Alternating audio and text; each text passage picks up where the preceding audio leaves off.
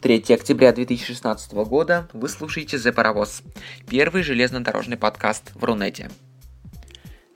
Глава российских железных дорог Олег Белозеров ознакомился с последними разработками НИИ железнодорожного транспорта – Топ-менеджер посетил институт и провел совещание с учеными.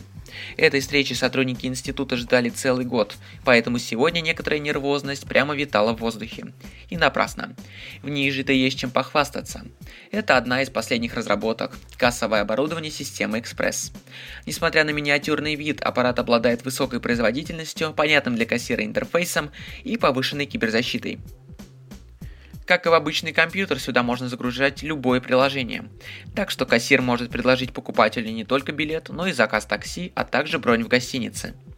Всего же у ВНИИ ЖТ около 3000 патентов. Однако, по мнению президента компании, многие из них или уже отстали от времени, или еще только находятся в стадии тестирования, то есть не поступили на сеть. Вот как комментирует эту ситуацию Олег Белозеров, президент ОАО РЖД. Цитата. Коллеги, очень много времени проходит по нынешним меркам от момента разработки, зарождения идеи и до конечной стадии внедрения. Но вы же понимаете, сейчас побеждает тот, кто может как-то спрессовать время.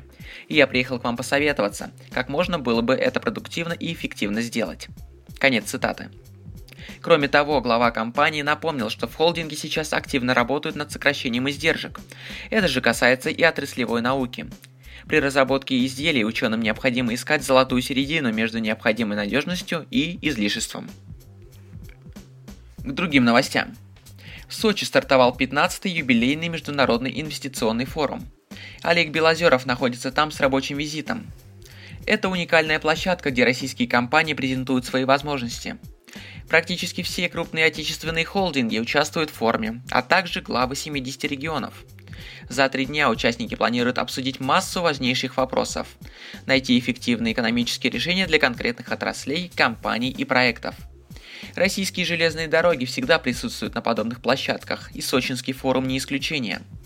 Топ-менеджеры компании примут участие в ряде ключевых сессий, а одно из самых важнейших событий – это пленарное заседание под председательством Дмитрия Анатольевича Медведева, где и будут обсуждать новые качества государственного управления.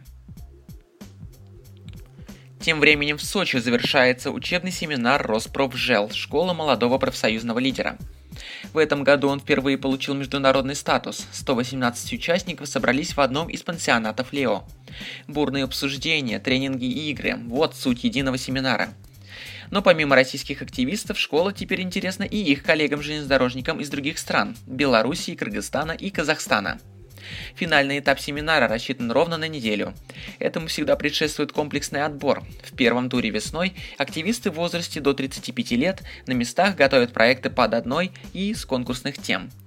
Летом дорожные профсоюзы определяют своих победителей, которые отправляются на единый семинар – Молодые лидеры смогут лично задать вопросы руководителю Роспрожела на пленуме, который проходит здесь же, в Сочи, и затем побывать на самых зрелищных играх – финале международного проекта «Спорт поколений». К новостям из-за границы. Инвесторы из Европы и России выкупили практически полностью еврооблигации РЖД, которые размещали в четверг.